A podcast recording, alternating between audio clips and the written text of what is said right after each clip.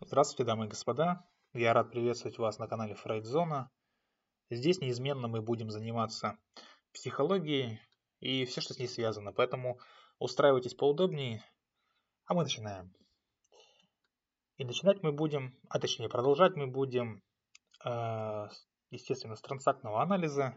Остановились мы с вами на играх. И сегодня хотелось бы поговорить о происхождении игр, об их функциях, и все, что с этим связано. И я хочу сказать, что с точки зрения, э, ну, взятой с нами, да, взятой нами за основу, э, вообще, в принципе, да, э, воспитание рассматриваться, детей имеется в виду, да, как? Как процесс, в ходе которого, да, в котором ребенок обучается тому, как и в какие игры надо бы играть, да? Ну, вот, раз мы говорим с вами о трансактном анализе, об играх, то если мы будем э, рассматривать э, этот вопрос через призму воспитания детей, то именно так оно и происходит. То есть э, ребенку в ходе воспитания а, ему как бы показывают да, основные процедуры, ритуалы, времяпрепровождения, принятые, естественно, в его семье, в его окружении. И эти знания, они, знаете, они носят некий вспомогательный характер. То есть, если будут выработаны соответствующие навыки, навыки да, поведения, э, то они предоставят ребенку определенный спектр возможностей. Да? Но именно игры, именно игры определяют то, как он ими воспользуется в дальнейшем. И любимые игры, да, будучи частыми, индивидуальными моментами да, его сценария или неосознаваемого жизненного плана, они, естественно, окажут влияние, причем это влияние будет весьма значительное, да, на то, как сложится судьба такого ребенка, то есть в дальнейшем судьба такого человека. То есть, э, что будет представлять собой его там семейная жизнь, карьера, при каких обстоятельствах ему даже суждено умереть, даже и такое бывает. То есть, э, сознательные родители, да, они посвящают целую уйму времени как бы вагон, целый вагон времени, чтобы обучить своих детей там процедурам, ритуалам, времяпрепровождениям, да, э, которые соответствуют их, э, скажем, пониманию, их осязанию, их окружению, их социальному положению. Они, со, скажем, э, с каким-то прям а, осознанием, да, тщательно они подбирают школы, кружки, секции, ну и так далее, да на чем основано? Да, на том, что их наставления в этих кружках, секциях, школах, да, они получат подкрепление. Но, как правило, так родители упускают из виду вопрос игр. А, в то время как игры, они формируют структуру эмоциональной динамики. Естественно, в каждой семье отдельная да, структура. И дети, находясь э, в постоянном контакте со взрослыми, наблюдая за их поведением, естественно, да, они осваивают одну игру, там, другую игру, третью, ну и так далее. То есть вопросы, так или иначе связанные с играми, обсуждаются уже ну, не одно тысячелетие, это точно. Но до сих пор э, в этих обсуждениях да, отсутствовали э, какая-то системность, необходимая там конкретика, да, Поэтому с точки зрения психодинамики мы этим с вами сейчас и занимаемся, да, рассматриваем все эти э, положения и моменты. И э, даже число квалифицированных, я скажу, квалифицированных специалистов, я вам скажу, в области вот, вот такой вот детской психологии, да, психиатрии, э, которые владеют в совершенстве, владеют методами игрового анализа, их не так много, количество таких специалистов. Давайте рассмотрим пример Любим мы с вами примеры рассматривать, поэтому в аналогии с предыдущим примером, там э, игра была «Если бы не ты», ЕНТ, да, сокращенно. А давайте рассмотрим пример, ну, небольшой совершенно. То есть представьте себе маленького мальчика, да, 7 лет, назовем его, да, как угодно. Можете его назвать, например, назовем его Никита. Вот Никите 7 лет. И во время обеда, да, семейного какого-то, у него вдруг разболелся живот скажем, да, и он, естественно, просит, просит разрешения, там, да все что угодно, пойти к себе в комнату отдохнуть или не идти в школу сегодня и прочее. И родители так и разрешают ему, да, отец и мать разрешают ему сегодня не идти в школу. или там лежать, отдыхать. И вот у Никиты есть брат, младший, скажем, трехлетний, да кто угодно, ну Максим, пускай будет, да, и Максим начинает копировать поведение, он говорит, а у меня тоже болит живот. Понятное дело, что он для чего это говорит? Для того, чтобы ему, как и брату, разрешили полениться, ничего не делать, лежать. Да? И здесь вот, например, да, отец, он может внимательно посмотреть на младшего и сказать, например, такую вещь. Вот ты ведь не хочешь играть в эту игру, не правда ли? Да, тут, конечно же, и слова такие могут и рассмешить. И он ответит, что нет, не хочет. И если бы в семье вот этих детей, да, уделялось повышенное внимание состоянию э, желудочно-кишечного тракта, скажем так, да, то взволнованные родители немедленно отправили бы э, его лежать, да, отдыхать э, вслед за братом, за, Никитой. И повторись вот такая вот вещь, такая динамика, да, несколько раз, вполне возможно, что вот эта игра, она закрепится, она станет частью характера маленького Максима, что обычно-то и происходит, да, если родители действуют сообща. Один разрешил, второй одобрил. И в будущем, например, в будущем, да, человек вырос, завидев, что кто-нибудь там, скажем, соперник, а брат это всегда соперник, да, э, у кого есть братья, сестры, то, естественно, понимает, о чем я говорю. Э, соперник получил какую-нибудь привилегию, получает какую-то привилегию, например, на работе, да, маленький Максим, он станет требовать привилегий таких же точно для себя. Да? Несмотря ни на что. То есть скрытая транзакция имеет такой вот вид. А я плохо себя чувствую, то есть на социальном уровне, э, и вы мне тоже должны дать привилегию. Точно такую же. Э, это на психологическом уровне. Но отец в свое время, скажем, да, уберег вот э, маленького Максима от вот такой вот карьеры ипохондрика, постоянно, вы сами знаете прекрасно таких людей, постоянно сравнивающих, а почему одним все, а мне ничего. То есть упуская из вида, что а, другой человек более достоин, э, более квалифицирован, э, профессионально подготовлен, по факту не имеет такой подготовки, такого, не имеет такого профессионального навыка и уровня. Поэтому привилегии тебе такие и как бы не нужны недостойны тебя. Э, то есть здесь важно что? То, что у игру, вот ту самую игру, ей удалось пресечь. Момент зарождения, вот это реально был момент зарождения такой игры. Отец задал вопрос, маленький мальчик признал, да, что его слова инициировали игру, и все. То есть еще раз, это наглядно нам демонстрирует, что маленькие дети – начинают игру-то вполне осознанно. Они понимают, о чем речь, а, что происходит. А, а после этого, а, после того, как такая игра становится закрепленным, да, осязаемым, каким-то образцом стимула и реакции, ее истоки скрываются, да, где-то в истоках, во мгле, да, истории, в каких-то истоках, истинная природа окутывается каким-то, ну, скажем так, социальным туманом. И здесь я хочу сказать, что клинический опыт, да, он что показывает? Что игры, такие вот игры, они носят подражательный характер. А, и вот начало этого подражательного характера, да, э, закладывает кто? Именно взрослый. То есть не психический аспект внутри личности реального ребенка. Если понаблюдать за вот таким вот эго-состоянием ребенка зрелого человека, то психологическая некая ловкость и умение манипулировать людьми, они присущи данному сегменту, да, то есть взрослому аспекту эго-состояния ребенка. И они настолько поразительны, настолько они ну, вот реально удивляют, да, что получили название некий внутренний профессор, да, маленький профессор.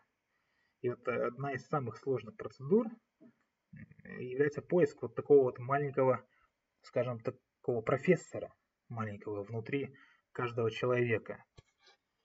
Э, если кто-то на группы ходит, если кто-то из вас на группы ходит, да, на какие-то тренинги и так далее, то вы можете понаблюдать, что именно с большим увлечением, даже с удовольствием, можно даже сказать, да, с каким-то смехом, слушаются все эти истории о том, как ловко кто-то из нас в возрасте между там тремя, там, седьми, семью там, годами, восьмью годами, надувал родителей, да, придумывая разнообразные какие-то игры.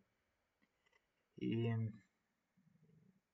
именно по этим причинам в процессе формального описания игры э, да, всегда испытывается желание отыскать детские прообразы. Да, для чего аналитики, психологи да, пытаются э, залезть, ну скажем так, залезть к вам в детство, отчасти вот и из-за этого тоже.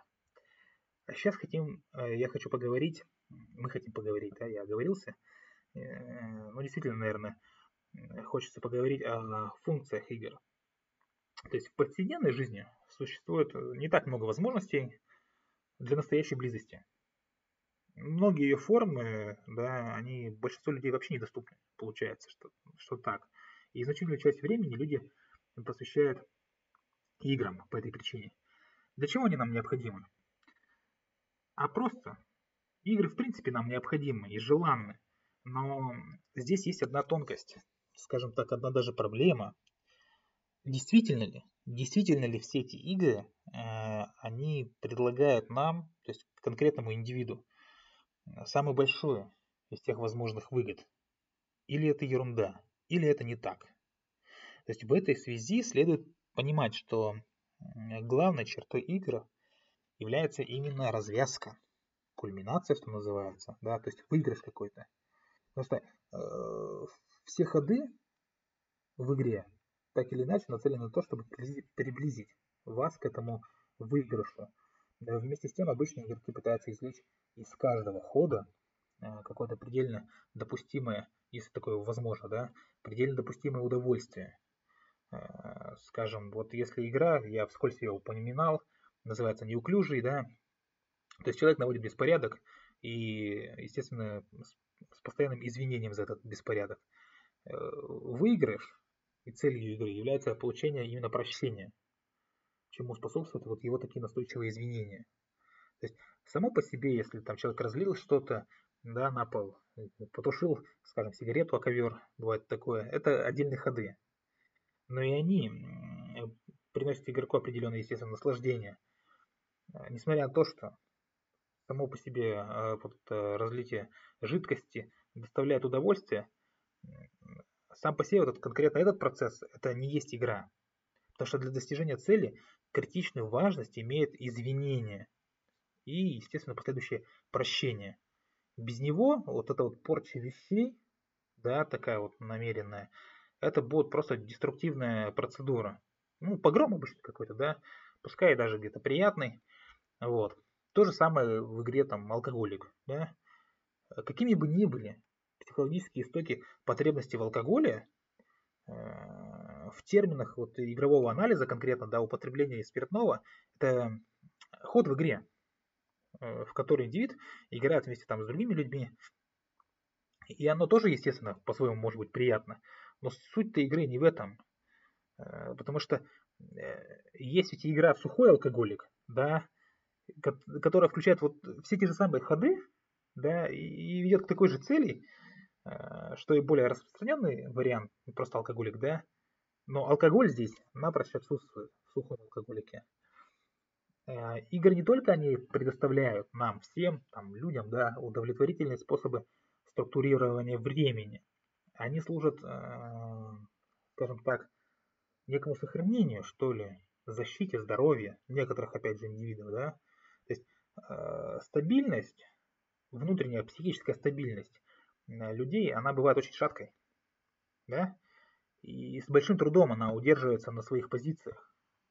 Поэтому если такого человека лишить игр, вот, да, такой человек может впасть э, ну, в какое-то состояние полной безысходности, провалиться в депрессию, да, в конечном итоге, могут даже сойти с ума.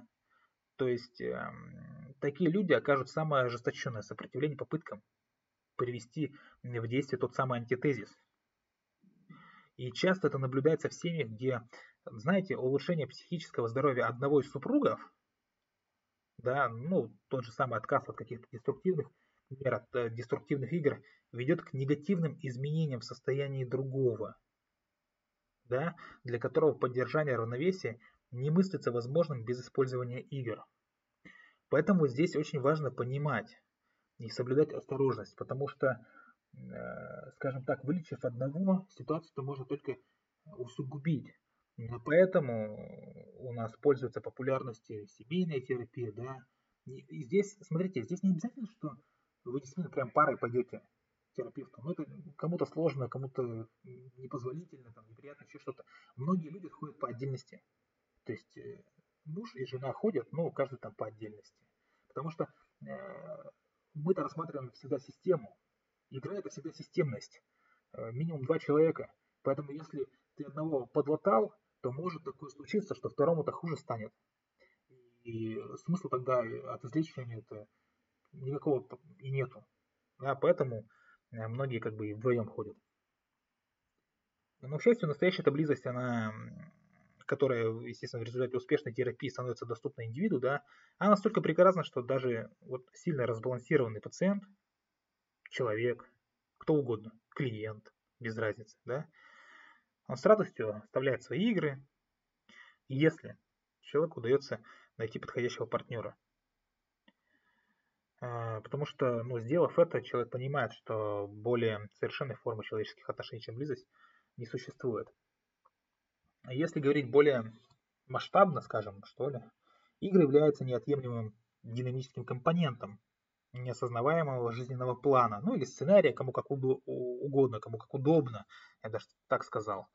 Э, любого человека, да, то есть компонент сценария жизненного плана. И вот акт сценария, он что, он предусматривает либо совершение чуда, да, либо катастрофу. Естественно, в зависимости от того, носит сценарий творческий или какой-то деструктивный характер. И соответствующие ему игры тоже будут либо созидательными, да, либо разрушительными. Вот тот чей сценарий, вот человек, да, у которого сценарий предполагает некое ожидание Дед Мороза, Санта-Клауса, кого угодно, а он наверняка получает удовольствие от игры, там, ну, вы просто чудесный. Э, в то время как э, человек с каким-то трагическим сценарием, да, он э, ждущий наступления чего-то плохого, Такие люди, как правило, предпочитают игры вроде «Попался», да, ну, понятное дело, что название а, более ругательное, но я на своих кастах э, какие-то ругательные выражения не использую, поэтому ограничился просто этим словом. Нужно также отметить, что, э, что разговорные выражения, да, ну, которые я вот только что привел, они являются неотъемлемой частью игрового анализа, да, и то есть часто используются. Ну, где-то могут использоваться на группах или где-то еще, если кто-то ходит, опять же, да. Либо что-то это трансформировалось, либо это что-то новенькое уже. Но так или иначе, суть, э, суть я вам пояснил. И если мы будем дальше говорить о классификации игр, то понятное дело, что большинство понятий, задействованных при анализе да, игр, при анализе времяпрепровождения, для чего нам этот анализ нужен, напоминаю, чтобы ну, как-то улучшить, продвинуться в жизни вообще в принципе, потому что э, так или иначе э, человек неотделим от общества, да, и от общения с обществом, поэтому мы на наших кастах занимаемся именно анализом э, таких вот игр, времяпрепровождений, да, и все они могут быть использованы для какой-то систематической классификации, да, времяпрепровождений и, и опять же игр, то есть все эти понятия. Э, Начнем мы с каких понятий? Количество игроков, да, как первое понятие. То есть бывают игры для двоих, ну, скажем, там, фригидная женщина, да, э, бывают игры для троих, э, называется, ну, на ум что приходит, ну, давайте подеритесь, вот, да. Бывают игры на пятерых, то есть тот же алкоголик. Бывает на неограниченное количество людей, то есть, опять же, вот, почему бы тебе не, да, но я вам приводил в пример, такую игру, там может быть действительно очень большое количество людей играть. Опять же, какие еще понятия сюда вкладываются? классификации игр. Используемая валюта, так называемая валюта, да, то есть э, бывает используются слова в качестве валюты, бывает используются реальные деньги, да, в игре должник. Э, бывают и части тела в некоторых игр, э, то есть полихирургия есть такая игра. Бывает, что еще?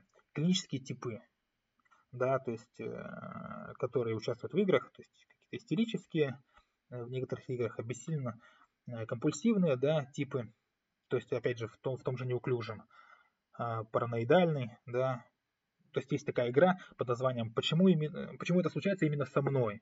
То есть, ну, знаете, наверняка кто-то из вас, может быть, поигрывает в эти игры. Вот. А, опять же, используемые зоны тоже влияют э, на классификацию игр. То есть, э, какие используются больше всего, это оральный, там, алкоголик, неуклюжий, какие-то фаллические игры, да, то есть давайте поделитесь. Также, что у нас тут будет рассматриваться? Психодинамика, Э, то есть, если игры контрфобические, да, то есть э, такие как «Если бы не ты», есть игры проективные, родительский комитет, например, э, интроективные, психиатрия, да, то есть психодинамика, в принципе, рассматривается как позиция, классификация игр. А, что еще сюда? Инстинкты, то же самое, да, то есть какие-то есть, бывают мазохистские игры, ну, условно, да, я не говорю прям конкретно и буквально. Опять же, если бы не ты, там, садистские игры, этот же неуклюжий, там, еще какие-то бывают фетишистские, например, там, фригидный мужчина, есть такая игра. То есть, э, вот все эти понятия, да, они используются для чего? Для того, чтобы как-то классифицировать игру. Очень много, очень разнообразно. Мы уже с вами об этом э, сами как бы увидели это, сами это поняли. И также следует обращать внимание на что? На три переменные. Быстренько скажу. Гибкость, да, зависимость и вовлеченность. Здесь, я думаю, комментировать особо излишне, и так все понятно. То есть вот эти три переменные, они что делают? Они определяют, какой характер будет носить игра. То есть это мягкий будет характер или насильственный. У людей с психическими какими-то нарушениями в этом отношении а, заметен, естественно, определенный прогресс. А, так как э, ну, есть смысл говорить об уровнях там или степенях, например, игр. То есть э, характеристика уровней по играм какой? А, точнее, какая характеристика? Первый, э, первый уровень это игра первой степени, да? То есть проблема в социальном окружении игрока. Второй уровень это игра, естественно, второй степени Э, которая не несет за собой долговременного, непоправимого ущерба, но никто уже не играет на публике. Игра идет более как-то лично. То есть общество не выносится между людьми, да, или в каком-то четко определенном круге. И третья степень, да, э, приводит, такая степень игры приводит к необратимым последствиям. Бывает и такое, то есть люди обычно не задумываются, да, над такими играми, но такие действительно встречаются, это очень печально, Потому что игроки на таком уровне, да, они оказываются в конечном итоге, да, раз мы уже говорим про финал, в конечном итоге они оказываются либо на операционном столе, либо бывает в тюрьме, бывает в ящике деревянном, да, в морге, то есть, вот. То есть классификацию игр можно проводить на основе любого из факторов, в принципе, да, э, которые обсуждались э, в прошлом касте вот э, по игре «Если бы не ты», то есть можно классифицировать по целям, по ролям, по каким-то очевидным преимуществам и так далее. И, то есть мы с вами понимаем, что классификация, она очень сильно многообразная. И классифицировать здесь можно как, убо, как угодно, как нам удобно даже, я бы сказал. И для нас наиболее полезной будет, я скажу, классификация с точки зрения социологии, так называемая социологическая классификация. Сегодня мы рассмотрели с вами функции игр, да, их классификации, а, с происхождения игр. Да. Я считаю, что информация это очень полезная. Она помогает нам продвигаться дальше в понимании вообще игр. И я хочу вам напомнить, что в описании подкасту обязательно будет ссылочка на наш телеграм-канал. Что вам надо делать? Вам надо зайти туда, естественно, вступить в нашу группу, проявлять какую-то активность. Потому что, ну, просто заходить зачем? Ну, проявлять активность где-то, чтобы группа действительно была живая. А я со своей стороны с вами на сегодня прощаюсь. Любите психологию, изучайте психологию. Желаю вам всего доброго. До скорых встреч.